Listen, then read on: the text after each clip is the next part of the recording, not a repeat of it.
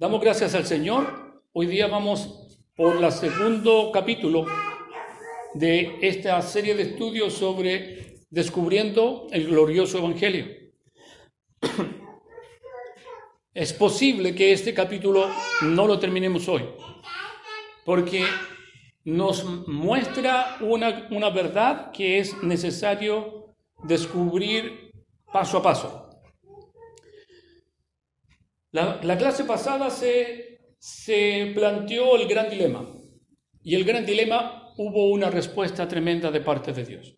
Y la respuesta fue entonces enviar a su Hijo Jesucristo para hacer una obra para su gloria y esta obra eh, como consecuencia nos dio a nosotros la bendición de poder a través de Jesucristo ser justificados por su justicia.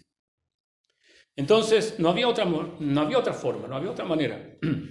Hoy lo, lo que nos plantea el estudio es una gran interrogante. ¿Alguno de ustedes puede saber o puede decir cuál fue el motivo que Dios tuvo para salvar al hombre? Y vamos a ver más adelante por qué es importante entenderlo. ¿Qué fue lo que motivó a Dios para salvar al hombre? El amor. Ya, puede ser. Pero la verdad es que solo el amor no fue. Hay una causa más grande todavía aparte del amor.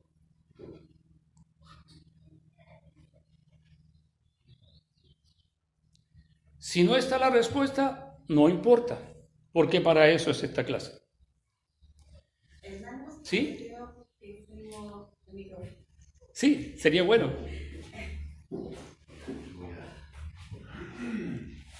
Ahí, hacia arriba la palanquita. Ahí. Yo quiero que, porque fuimos creados por Él y Él nos ama. Porque fuimos creados por Él y Él nos ama. Claro, es posible entenderlo como por ahí, pero hay una causa aún mayor. Porque si bien es cierto, Dios creó todas las cosas y creó a todos los hombres, no a todos los hombres salva.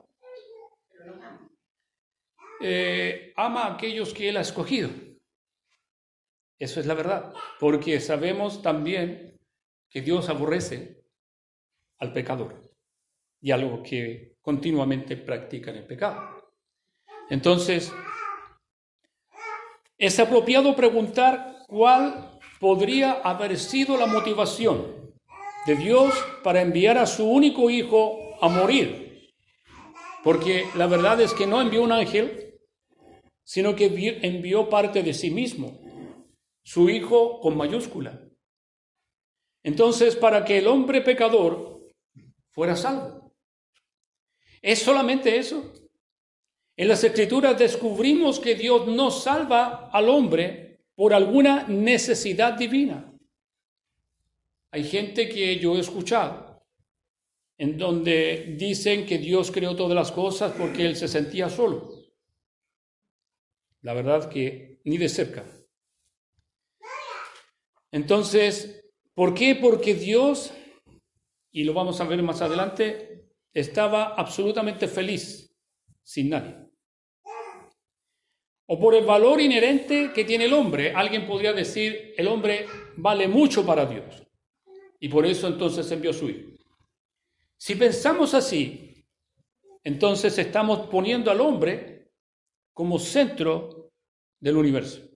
Hermano Joan, ahí está el micrófono para que... O hable fuerte nomás, como usted tiene. Gracias, hermano Marcelo. La pregunta fue lo que motivó a Dios a salvar al hombre. A ver, eh, yo creo que está en Génesis, ¿no? Cuando él prometió, cuando hubo el castigo. Ya. Que iba, creo que en Génesis 3, ¿no?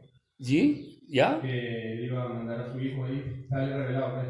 Cuando, cuando la simiente de la mujer. Ajá, claro, esa es una promesa. Claro. Lo que llamamos protoevangelio. Pero ahí nos sale el motivo. El motivo viene siendo el por qué. Esa es la verdad. Bien, muchas gracias, hermano Marcelo. Eh, entonces, no es el valor del hombre, porque si no pondríamos al hombre en medio del universo. O sea, el hombre es tan importante que Dios quiso, salvarlo. ¿Esa fue realmente la motivación? No fue así. O porque alguna noble obra que él pudiera haber hecho, que el hombre pudiera haber hecho, es muy difícil. En lugar de eso, Dios fue motivo a salvar. ¿Sabe para qué? Por el mismo motivo por el cual creó absolutamente todas las cosas. ¿Qué es lo que dice aquel versículo? Porque por Él y para Él y con Él son todas las cosas. Y para Él sea la gloria, la adoración y la alabanza, ¿cierto? Entonces, la primera motivación y más importante que Dios mueve a salvar al hombre es para su propia y absoluta gloria. Eso es. La primera motivación es la gloria de Dios. Y también por el amor tan grande con que Él amó a sus escogidos. Eso es. Una de las verdades acerca de Dios que más provocan admiración es que Él es absolutamente libre de cualquier necesidad. ¿Sí? ¿Entendemos eso? ¿Que Dios es libre de toda necesidad? ¿Hay alguna crea, ¿Hay algún otro ser que, que tenga esa cualidad que Dios tiene? nosotros como criaturas, ¿somos libres de toda necesidad? No, no. Toda criatura, toda creación tiene necesidad. Y la necesidad más grande que tiene toda creación es conocer y amar al Dios vivo. Porque de Él emana la vida. Y la vida era la luz, de los hombres. Y la luz de las tinieblas resplandece, más las tinieblas no las comprendieron. En otras versiones dice, no prevalecieron contra ella. Entonces, Dios es libre de toda necesidad. El cumplimiento de su voluntad y su deleite no dependen de nada ni de nadie fuera de sí mismo. Todo cumplimiento de la voluntad de Dios todo cumplimiento de la promesa de Dios radica en su libertad y no depende de absolutamente de ninguna otra cosa ni variable más que de él mismo. El cumplir sus propias promesas es responsabilidad de Dios mismo, de nadie más.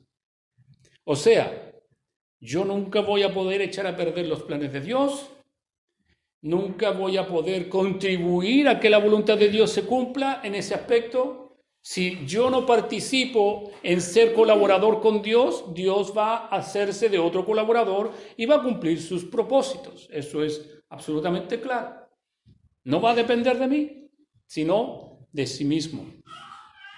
Entonces, es el único ser que verdaderamente Dios es el único ser que es verdaderamente autoexistente, autosuficiente independiente y libre. Esta es una, una pregunta de examen. ¿Qué palabra o qué, qué aspecto del carácter de Dios reúne estas cuatro palabras? Autoexistente, autosensible, auto, perdón, autosostenible, autosuficiente, independiente, libre. ¿En qué parte del carácter de Dios, podemos condensar esto en una sola palabra. No, porque la eternidad significa que Él no tiene principio ni fin. ¿En qué parte? Porque para los que estudiamos el único Dios verdadero, esto debiera estar así como fresco.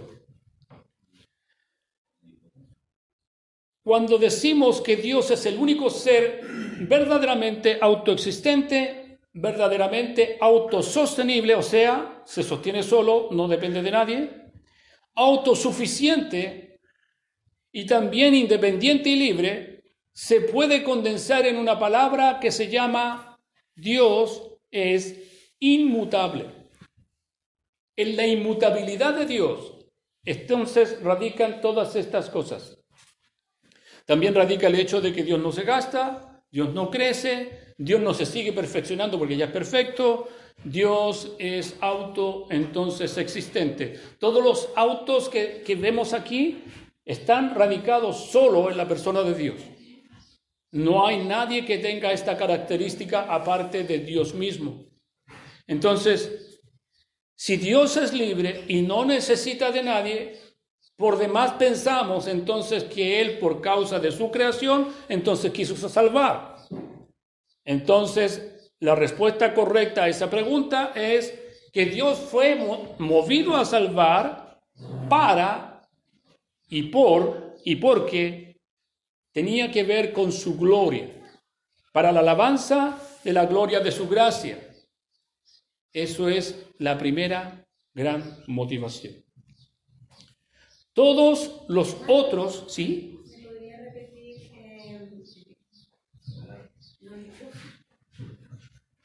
¿Me podría repetir, eh, por favor, esas cinco eh, palabras? Cualidades que lo hacen inmutable. Correcto. Dijimos entonces que Dios es el único ser que es verdaderamente autoexistente autosostenible, autosuficiente, independiente. Dios es absolutamente independiente y Dios es libre. Libre. Su libertad, claro, está regulada por su propia palabra, pero Dios es libre. Hace lo que quiere con quien quiere y no rinde cuentas a nadie, a pesar de que todo lo que hace obviamente es perfectamente bien hecho y santo. Todos los otros, todos los demás seres que Dios ha creado derivan su vida y su bendición de la persona de Dios. Dependen absolutamente de la persona de Dios. Pero todo lo que es necesario para la existencia y la felicidad perfecta de Dios se encuentra solo en su propia persona, en nadie externo enseñar o siquiera sugerir que Dios hizo o salva al hombre porque estaba necesitado, incompleto, es completamente absurdo e inclusive blasfemo. ¿En dónde encontramos base bíblica para la afirmación que estamos diciendo? Que esto es parte importante. Sabemos que por sentido común lo que hemos dicho no es incorrecto.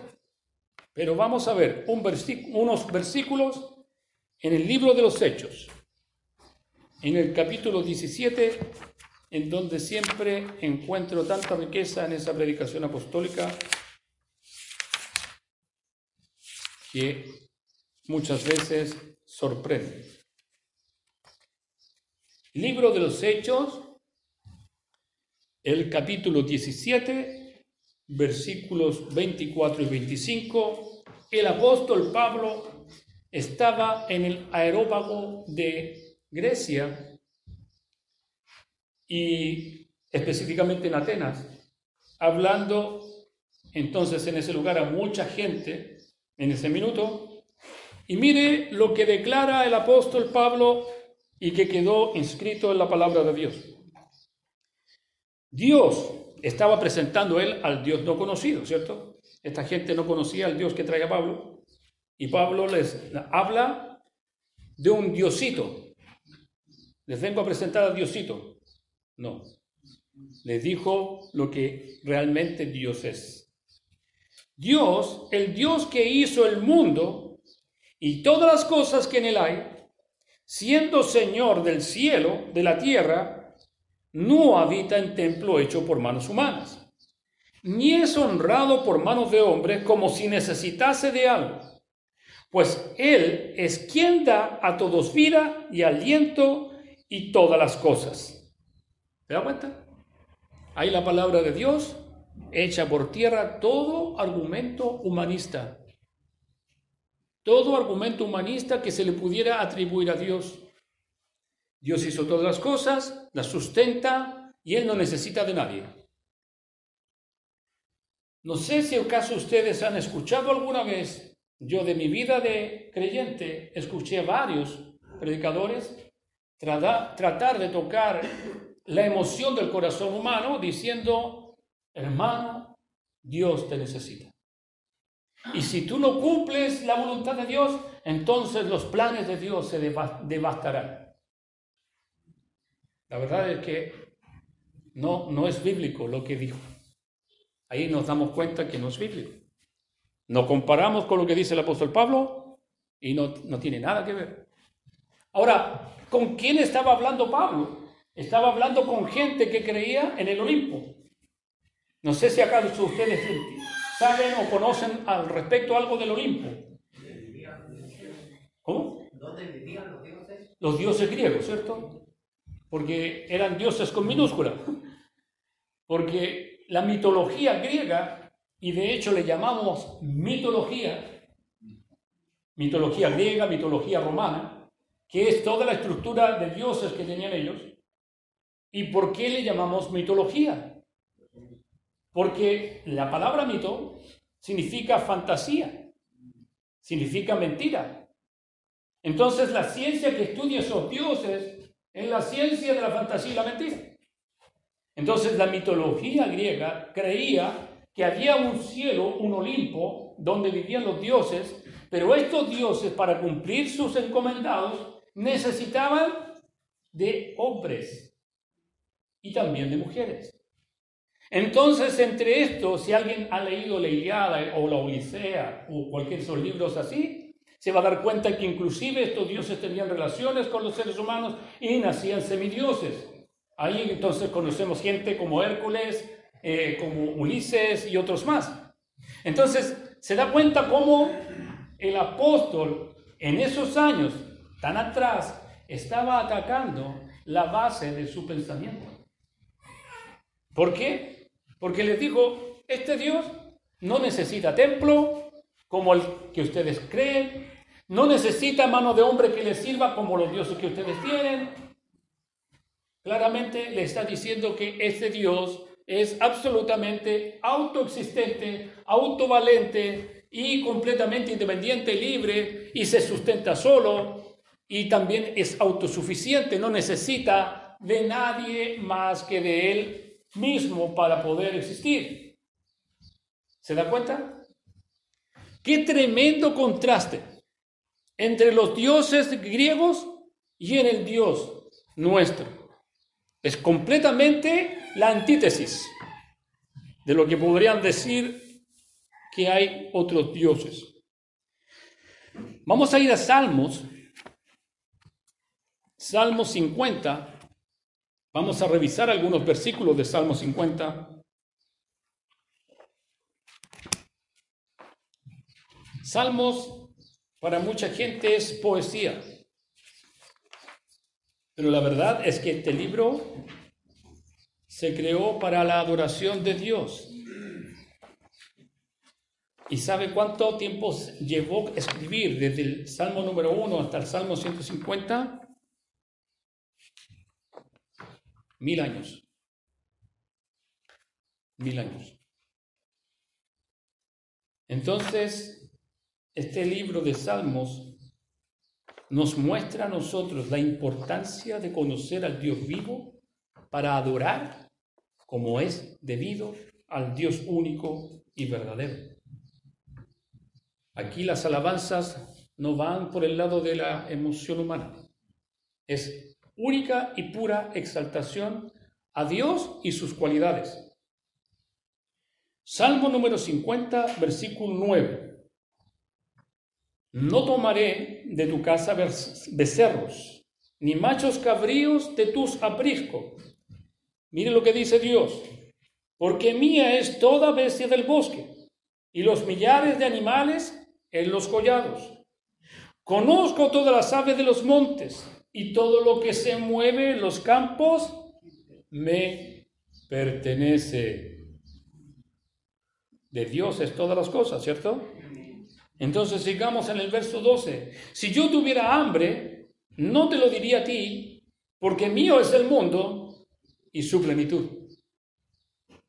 O sea, Dios le estaba diciendo al pueblo que él no tenía ninguna necesidad en los sacrificios que ellos decían hacer.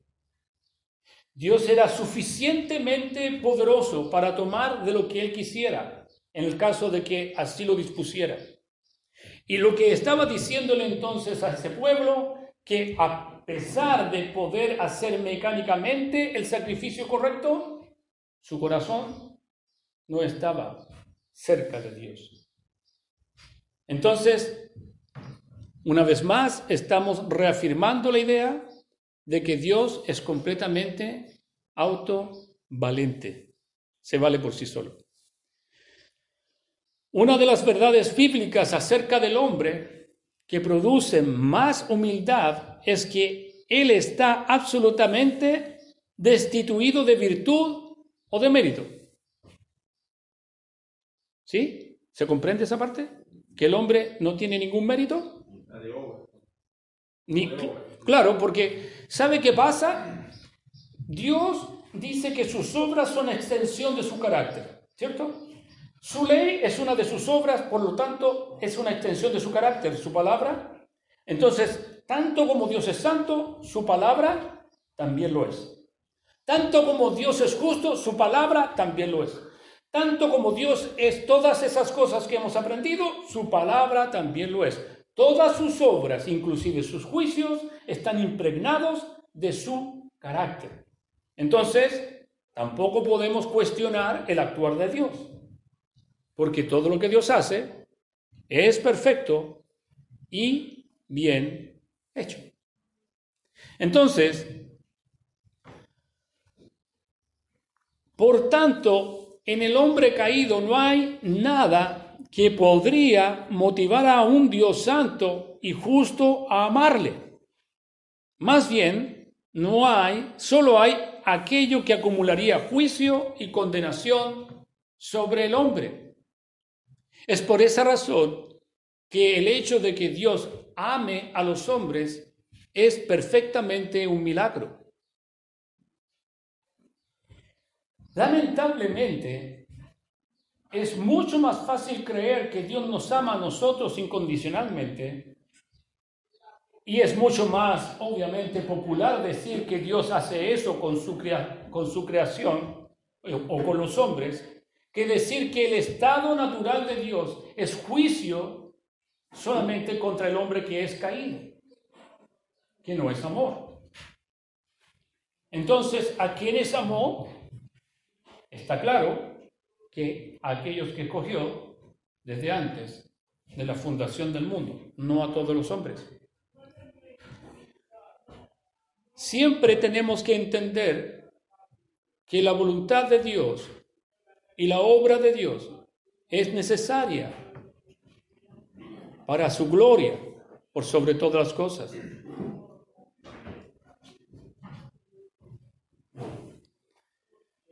Entonces, por lo tanto, en el hombre caído no hay nada que pudiera motivar a un Dios santo y justo amarle. Más bien solo hay aquello que acumularía juicio y condenación sobre el hombre. ¿Qué entonces movió a Dios a enviar a su único Hijo para la salvación del hombre pecador? De acuerdo a las escrituras, Dios lo hizo para la alabanza de su gloria y por el gran amor con que amó a sus escogidos. Eso es la verdad. Entonces, resumiendo, habría dos razones ¿Dos razones? Eh, sí. Eh, ¿Puede repetirla, por favor?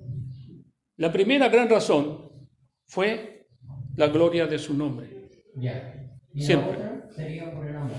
Hacia sus escogidos. Gracias. Hacia sus escogidos. No universalmente, como la gran mayoría de la gente piensa. Porque si Dios amara al hombre universalmente, no habría hombre que fuera a la condenación. Eso es importante entender. Salmo capítulo 7, versículo 11, dice Dios es Dios justo y en su justicia está enojado con el pecador todos los días. Y estar enojado con el pecador todos los días no significa que lo ama. Como dijo Mahatma Gandhi, Dios ama al pecador pero aborrece el pecado. Falso. Absolutamente falso. Básicamente, Dios es santo, su santidad demanda justicia, la justicia de Dios demanda juicio y el juicio de Dios demanda condena y la ira de Dios. Y no podemos evitar esa verdad. No sé si se entiende bien. ¿Alguna pregunta al respecto? Al decir Dios ama a todas las criaturas, eh, es como Eh, se dice en su palabra que Dios ama a todas las criaturas, o sea, él, él ama lo que Él creó, él lo sustenta, todo. pero el amor eh, especial de Dios hacia sus hijos es totalmente distinto. Correcto. Absolutamente correcto. Hay un amor que podríamos decir que cuando Dios creó las cosas, dijo que Él las había creado buenas. Y no un poco buenas, No, sino que buenas en gran manera. Entonces todo lo que Dios creó, obviamente lo ama. ¿Y cómo demuestra Dios su amor para su creación? La sustenta. No, no deja que muera la, la creación. ¿Se da cuenta? Y también dicen que el Señor hace salir el sol para e ¿Con qué fin? para demostrar su gloria, su Testificar de su gloria y su grandeza sobre aquella gente que inclusive no le ama. No, pero- Inclusive.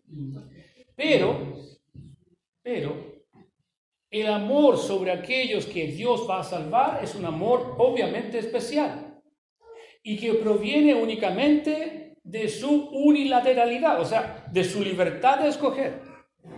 Porque todos los hombres, que es lo que dice Romanos 3, todos los hombres pecaron y están destituidos de la gloria de Dios, ¿cierto? Por esa razón, al estar destituido de la gloria de Dios, ¿qué es lo que les espe- esperaba a toda la humanidad?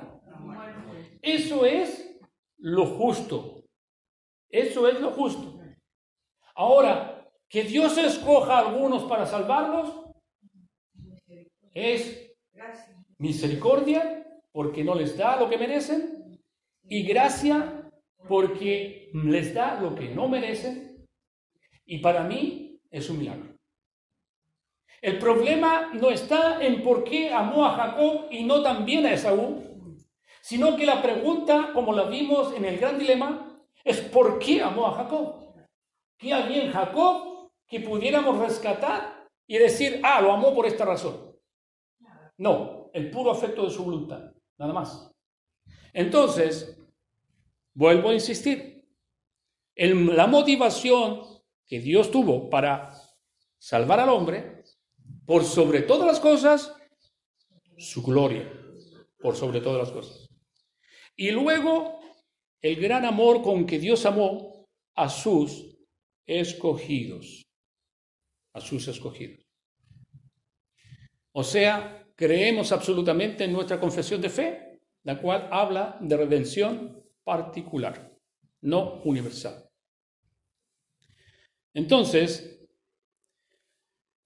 enseña entonces que la creación del universo y la caída del hombre, a ver, estábamos, no, perdón, me adelanté. ¿Qué entonces movió Dios para enviar a su único Hijo para la salvación del hombre pecador? De acuerdo a las Escrituras, lo hizo para la alabanza de su propia gloria y por el gran amor con que amó a aquellos que Él escogió. Para la gloria de Dios. Ahora, perdón, para aquellos que todavía están pensando, mire, si dijéramos que Dios ama universalmente a los hombres, sería una tremenda contradicción y también una injusticia. ¿Por qué? Porque si realmente Dios ama a alguien, Dios no va a condenar a aquel que ama. Sería completamente contradictorio decir que, ah, Dios amó a esa persona y mira dónde lo puso, en el infierno. O sea, pasaría por encima de su justicia.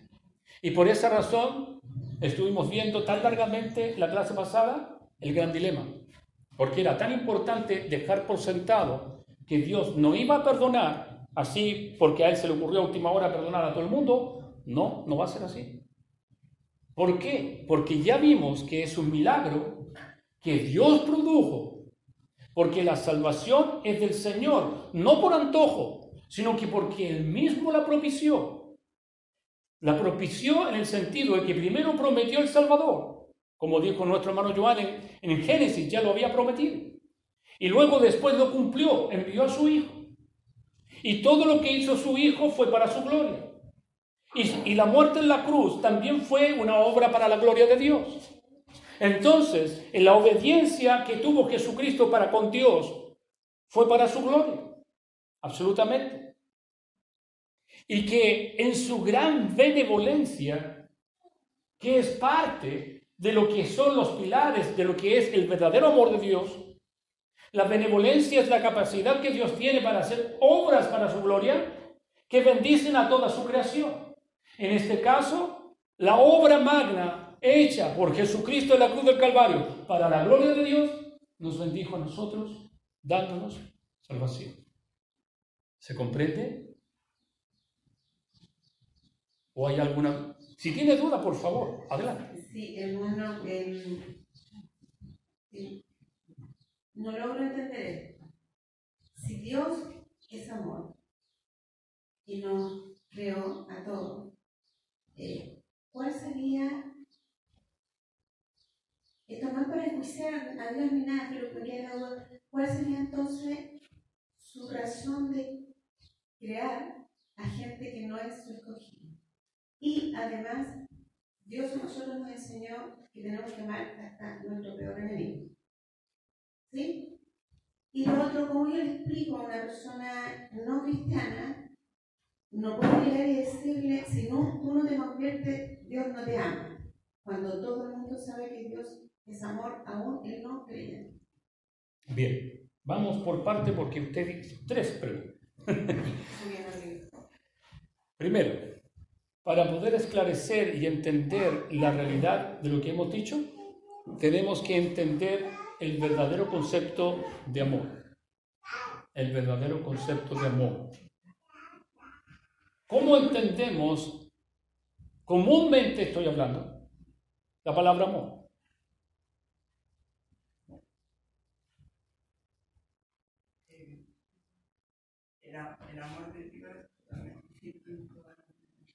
Porque usted entiende lo que dice las escrituras, pero para quien no entiende, cree que Dios se parece más a un viejo pascuero que está esperando solamente la fecha para que no importa cómo te portes, el viejo pascuero te va a dar un regalo igual.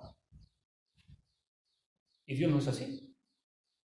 Ahora, cuando decimos Dios es amor y ya tenemos un concepto distorsionado de la palabra amor, es que obviamente no vamos a comprender porque no va a cumplir con las expectativas que tenemos como seres humanos de que Dios se comporte como a nosotros nos parece.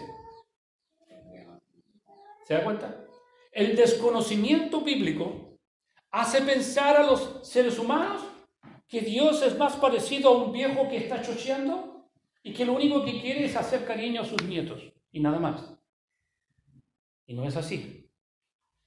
Dios es amor, sí, pero tenemos que estudiar ese concepto a la luz de las escrituras para entender qué significa o qué que contiene ese amor y comprender qué significa que Dios sea amor. El amor de Dios se sostiene en cuatro pilares. Se sostiene en la misericordia, se sostiene en la gracia, se sostiene en la paciencia y en la benevolencia. Cuatro pilares sobre el amor de Dios. En la misericordia básicamente porque no le da a todos lo que merecen. A todo el mundo no le da lo que merece. En eso estamos encerrados nosotros, los que tuvimos la gracia de recibir perdón. Luego, la gracia que cuando Dios toma un segmento de la población y quiere dar lo que no merece esa población.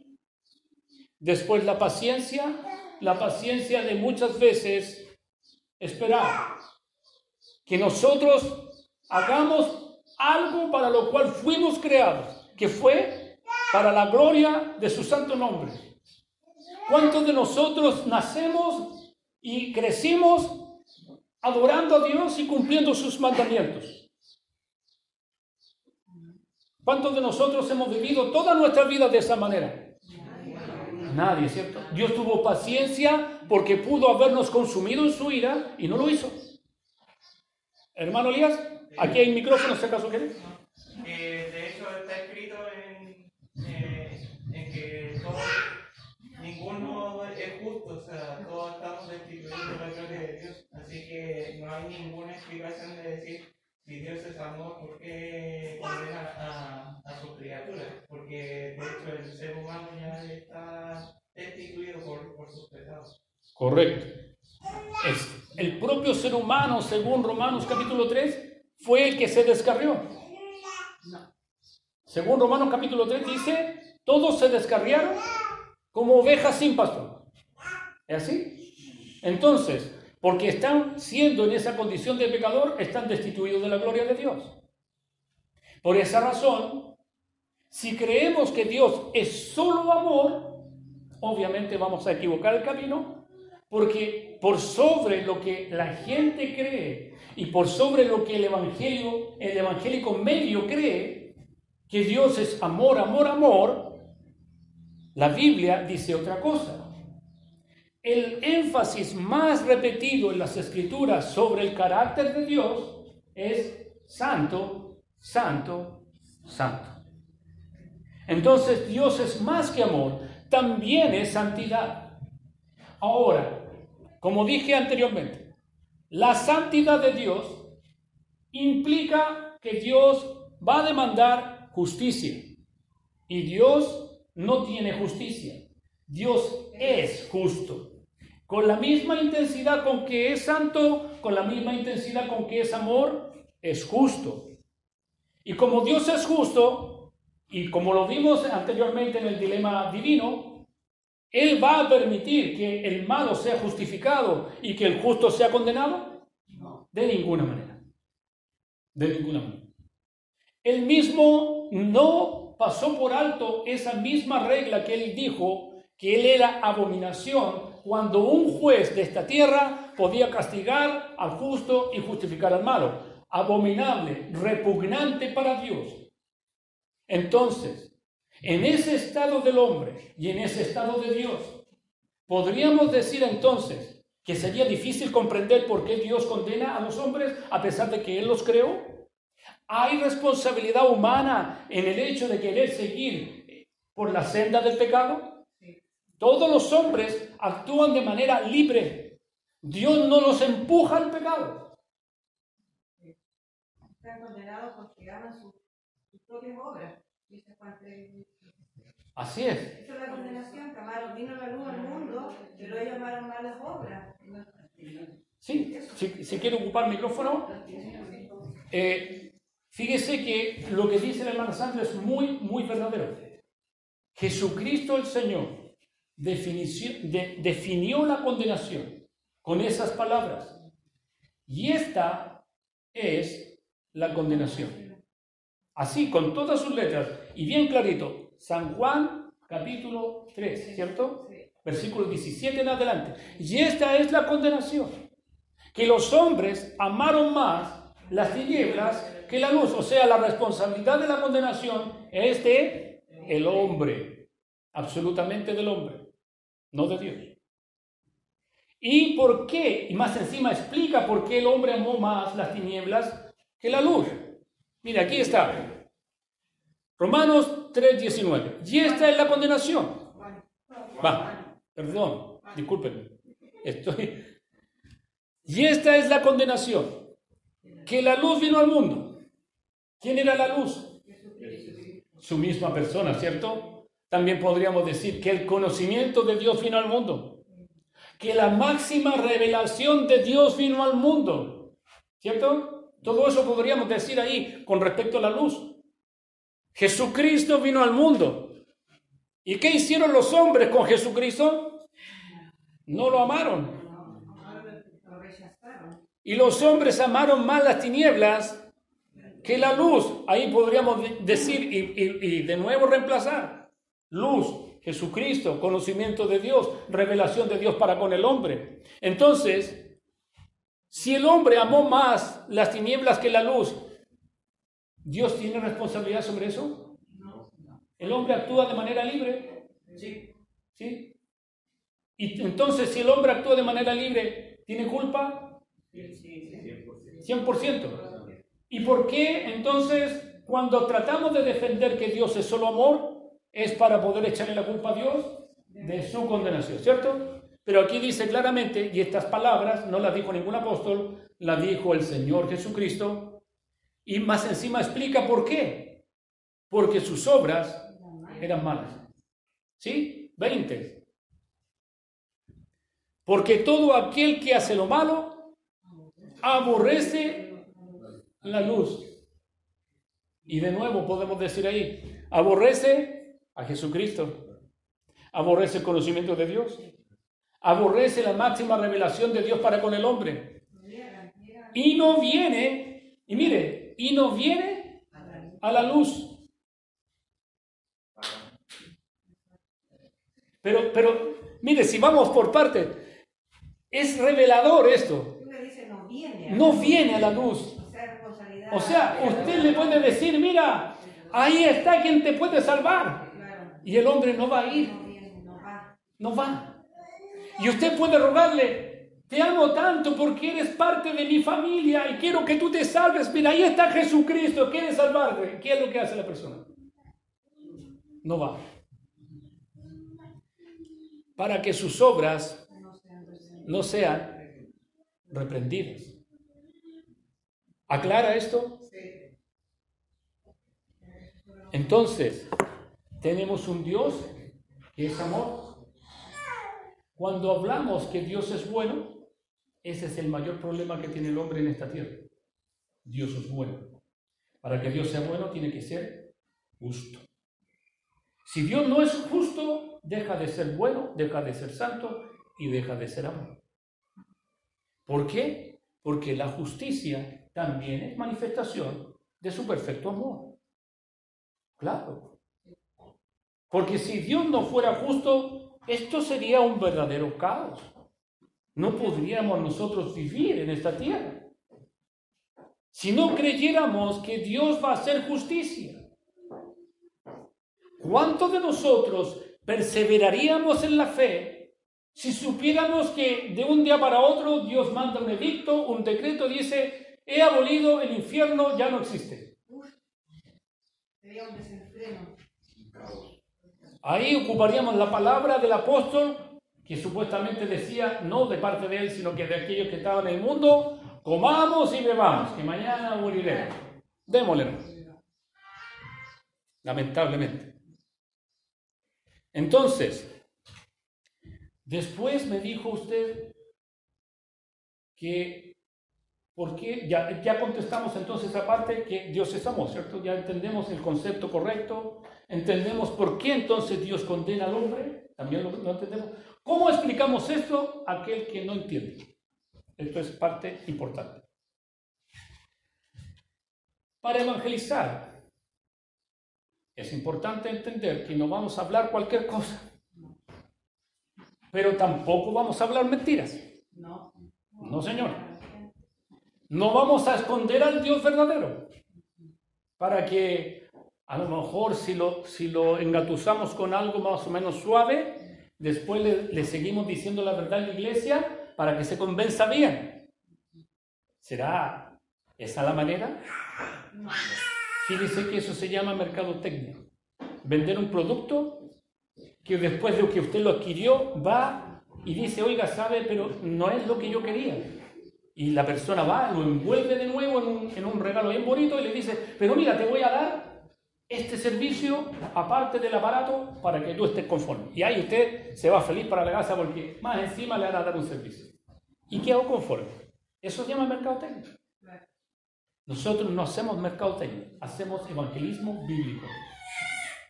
Para hacer evangelismo, Dios, ¿qué es lo que usa para convencer las almas? Dios usa el Espíritu Santo, correcto, pero el Espíritu Santo, ¿qué usa para convencer a las almas de justicia, de juicio y de pecado? Su palabra, su ley. Entonces, lo primero que un inconverso va a escuchar sobre evangelismo es hacer que su vida se compare a la palabra de Dios, a los mandamientos. Cuando éste entienda que no cumple los mandamientos y que está en graves problemas con Dios, porque obviamente Dios lo aborrece por causa de su pecado, eso es cierto, no es mentira. Hay que decir la verdad. Entonces, si usted le pregunta, mira, aquí hay diez mandamientos, y va por el más sencillo, tú mientes, ese es el noveno mandamiento.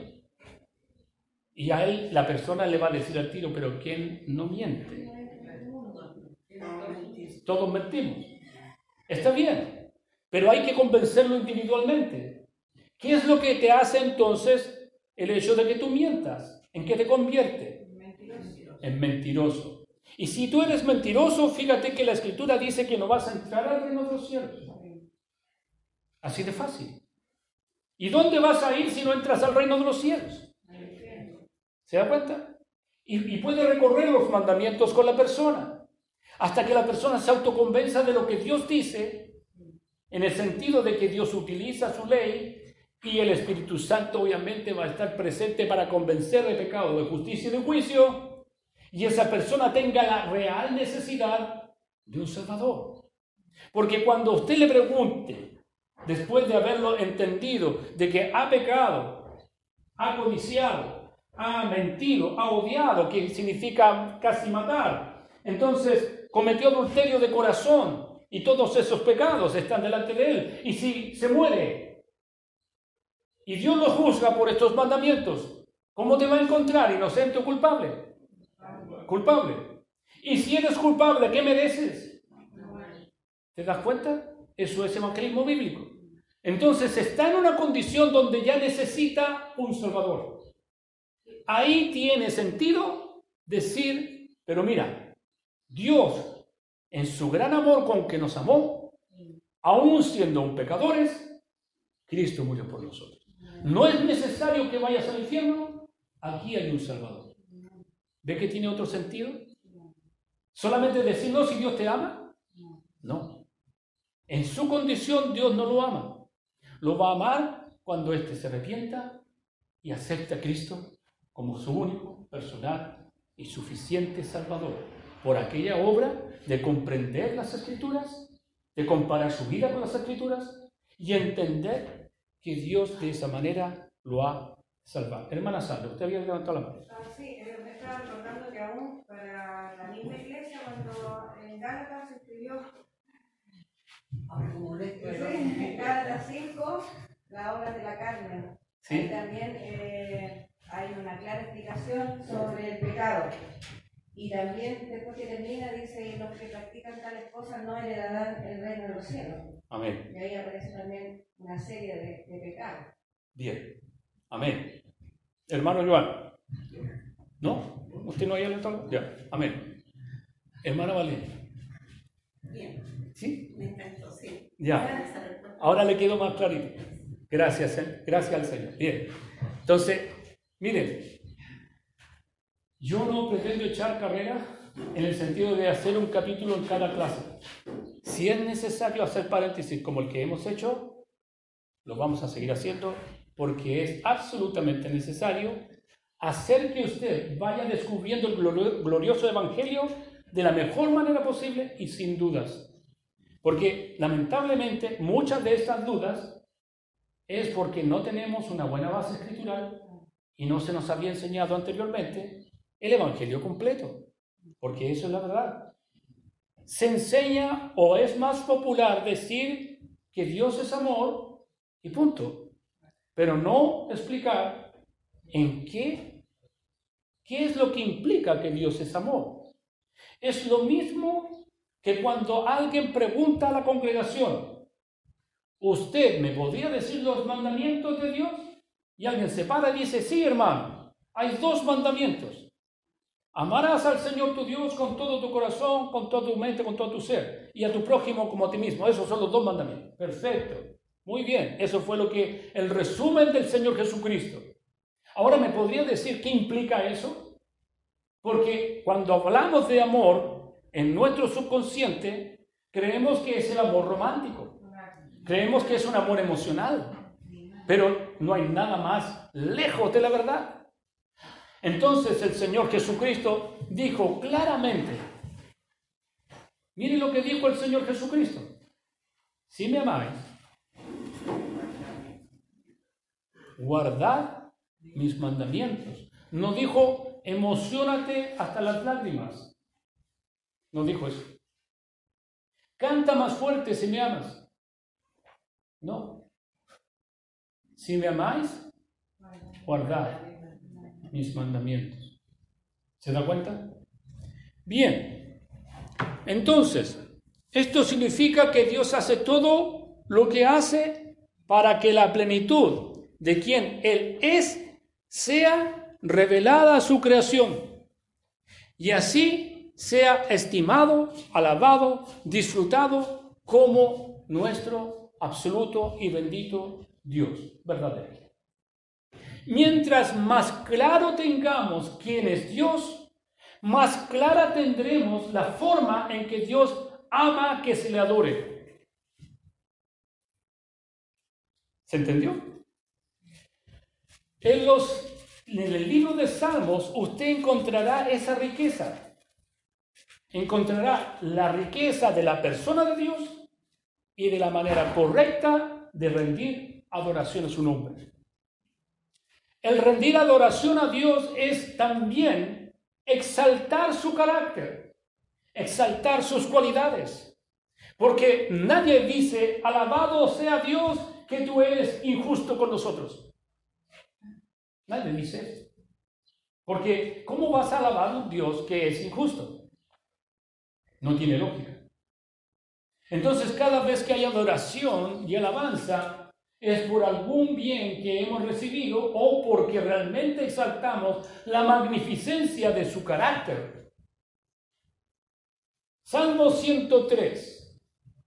Bendice alma mía a Jehová y no olvides ninguno de sus beneficios. Bendice alma mía a Jehová porque Él te sacó de todos tus aflicciones. ¿Se da cuenta? Entonces, lamentablemente, cuando nuestra mente está muy secularizada en el sentido de principios de afuera más que de adentro, y andamos por la corriente de ese pensamiento que se ha generalizado y ha permeado tristemente la iglesia, creemos entonces que Dios tiene la obligación de tener misericordia de nosotros, creemos entonces que tenemos el derecho de ser perdonados y hemos claramente visto en las escrituras que la verdad es que no es así. El hecho de que nosotros hayamos encontrado esta bendita verdad de la misericordia y la gracia de Dios, que fue solo por su gracia soberana e irresistible, no, no fue por mérito nuestro. Entonces, cuando reconocemos esas verdades, ¿qué es lo que hace en nosotros? Produce gratitud produce gratitud. Y junto con la gratitud, algo que no le gusta a la gente. Nos humilla. Nos humilla. Nos humilla porque nosotros no hemos hecho absolutamente nada. No hemos contribuido en absolutamente nada para ser salvo. Solo, como dijo un gran predicador, mi pecado que tuve que dejar ante tus plantas mis maldades fueron mi contribución a mi salvación. Nada más. Todo el resto de la obra, Dios tan solo Dios. Ahora, si ahora digo, la salvación es del Señor, ¿se comprende de otra manera? ¿Que decirle así solamente? Mire lo que pasa. Frecuentemente, incluso los cristianos sinceros preguntan si es correcto o no que Dios actúe para su gloria. En el mismo medio evangélico se toma casi como una controversia el hecho de que Dios haga obras para su gloria. ¿Usted podría objetarlo? Hay gente que se ha acercado a mí y me dice, si Dios hace eso, entonces es un ególatra. ¿Podremos atribuir egolatría a Dios? ¿Por qué no? Porque todo es de Él. Porque es el creador de todo. Ahí hay razones, ¿se da cuenta? ¿Y qué otra razón más tenemos? Por lo que Él es. Dios creó todas las cosas, dueño absoluto, soberano, supremo. Sustenta todas las cosas, doble razón para ser soberano, supremo y absolutamente Dios, pero lo que Él es. Toda vez que pensamos que Dios no es así como correcto que todas las cosas sean para Él nomás, es porque estamos minimizando el valor que tiene Dios. ¿Qué valor tiene Dios para nosotros? ¿Qué valor tiene Jesucristo para nosotros? ¿Qué valor tiene Jesucristo hoy día para la iglesia evangélica? ¿Qué valor tiene la cruz de Cristo? ¿Qué valor tiene la sangre del Cordero? De la cual tanto se manipula y habla. Se lavan casas, autos y otras cosas con la sangre de Jesús. ¿Qué valor tiene? Casi de superstición. Entonces, para responder esta pregunta solo necesitamos considerar quién es Dios. ¿Quién es Dios? Podríamos, hermanos, quizá hacer una conferencia completa para solamente estudiar quién es Dios. Nos pasamos cuatro años de escuela dominical hablando del carácter de Dios para descubrir en parte quién es Dios. Y en esos cuatro años pudimos acercarnos un poco más. No podemos decir que hemos conocido absolutamente todo de Dios, pero sí, de por lo menos de nuestro punto de partida a cuando terminamos, pudimos decir que algo más conocemos a Dios. Amados hermanos, considerar quién es Dios. De acuerdo a las escrituras, Dios es infinitamente más grande que toda la creación junta. Y podría yo agregar otro término más, eternamente más valioso que toda la creación junta. ¿Por qué? Porque Dios está por sobre su creación. Dios es exaltado en los cielos y su trono está en lo más alto y no hay nadie que esté sobre Dios. El valor que tiene Dios es por esa razón que una persona cuando preguntó en un aula cómo fue posible que porque un solo hombre llamado Jesucristo sufriera una muerte ignominiosa y una agonía de tres horas, pagara por el pecado de toda la humanidad. Es porque el hombre que colgaba de la cruz valía más que toda la creación junta. ¿Se da cuenta? ¿Cuál es el valor que tiene el Señor Jesucristo? No es solamente, ah, Jesucristo murió por mí. Y listo. Como casi, bueno, eso era el trabajo que Jesús vino a hacer. Su persona. Hay alguien más digno. Hay alguien más digno de adoración ¿Hay alguien más excelente que Dios? ¿Hay alguien más digno de alabanza? ¿Hay alguien más digno de obediencia, de ser servido, de ser honrado, de ser glorificado, tanto también en nuestra día a día como en nuestra mente, en nuestro corazón, como dice amar al Señor tu Dios? Porque lamentablemente cuando se le pregunta a alguien si acaso lo ama de esa manera, dice más encima que sí. Si pudiéramos nosotros solamente pensar en cuántos segundos de nuestra vida hemos permanecido amando a Dios con todo nuestro corazón, con toda nuestra alma, con todo nuestro ser. Si pensamos cuál es el pecado más grande que podemos hacer, es desobedecer el mandamiento más grande que Jesucristo dijo. Y fue ese. ¿Y qué implica amar a Dios por sobre todas las cosas? Los primeros cuatro mandamientos. Si usted quiere entender qué significa amar a Dios por sobre todas las cosas, ahí están. Primeros cuatro mandamientos. Estúdielos. Y se va a dar cuenta qué implica. No implica cantar más fuerte. No implica ir más veces a la iglesia. No implica ni siquiera llorar, sino obedecer esos cuatro mandamientos. Si usted piensa que los ha obedecido desde que nació hasta este día, esos cuatro mandamientos, entonces podríamos estar delante de alguien que es un fenómeno. Porque nadie lo ha hecho.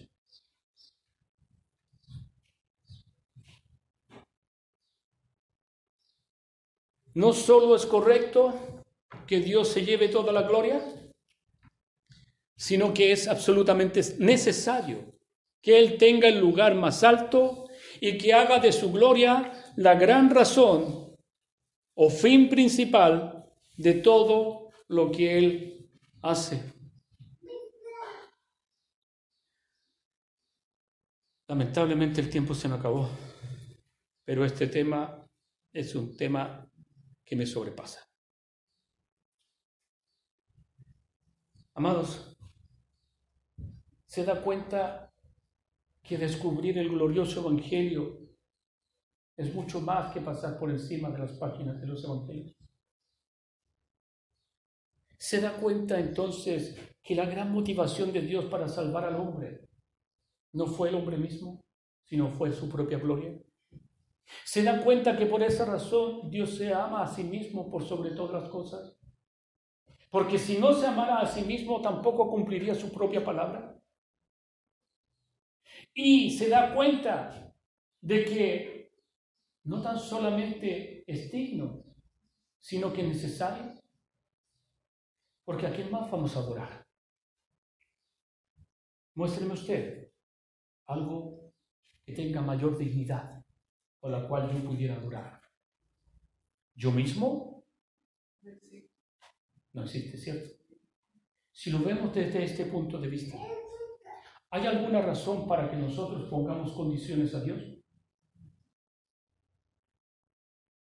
¿Hay alguna razón por la cual tengamos que justificar que Dios condene a alguien al infierno? ¿Hay alguna razón por la cual si algún pecador se ofende cuando se predica el Evangelio, la verdad es que ha pasado ofendiendo a Dios toda su vida y el que se ofenda por su palabra me da exactamente lo mismo? No voy a ir corriendo a tratar de consolarlo, sino que voy a ir con mayor ahínco y vehemencia para declararle la verdad y con el fin de que ceda a la presencia de Dios. Porque a la presencia de Dios, a la presencia de su santa palabra, la tierra tiembla. Y si has sido quebrantado por Dios, dale gloria a su nombre porque ha sido muestra de su amor y de su misericordia que te ha hecho volver y para poder apreciar la grandeza, la magnificencia y el poder que está solo en la persona de Dios. Nada más. No voy a seguir avanzando porque da para mucho más. Por eso que dije al principio, no vamos a terminar hoy día. Pero vamos a dar gracias al Señor.